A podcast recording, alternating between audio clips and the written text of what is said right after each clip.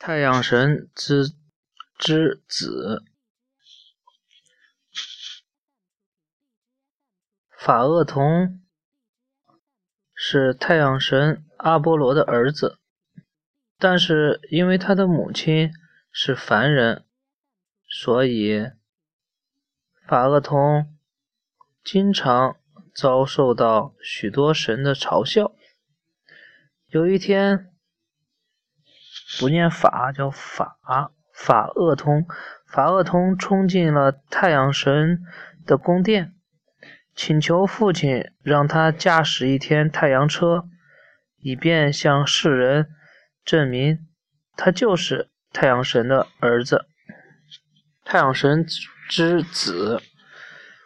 阿波罗大吃一惊，他告诫儿子说：“你的要求远远超出了你的能力。”众神之中，除了我以外，还没有一个人能够站在喷射火焰的太阳车上。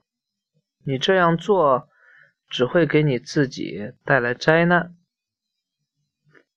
但固执的法厄同根本听不进去。最后，阿波罗不得不拉住儿子的手，叹息着朝太阳车。走去。太阳车是用金子铸成的，内外都用名贵的橄榄石和金刚石装饰。车子四周燃烧着熊熊的火焰。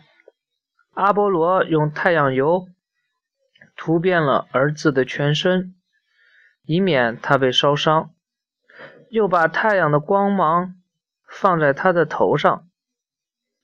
嘱咐他抓牢缰绳，走在路中间。法厄同好像没有听到父亲的话，他嗖的一声跳上车子，双手握着缰绳，用力一拉，太阳车就像箭一样向前冲去。东风神也被远远的抛在了后面。法厄同驾着车子冲过云层，直到天空的最高处。他心醉神迷，觉得自己已经成了天空的主人。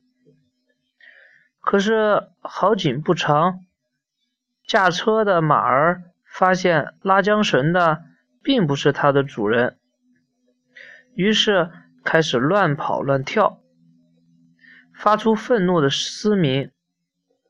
法厄通试图止住马儿，可是已经晚了。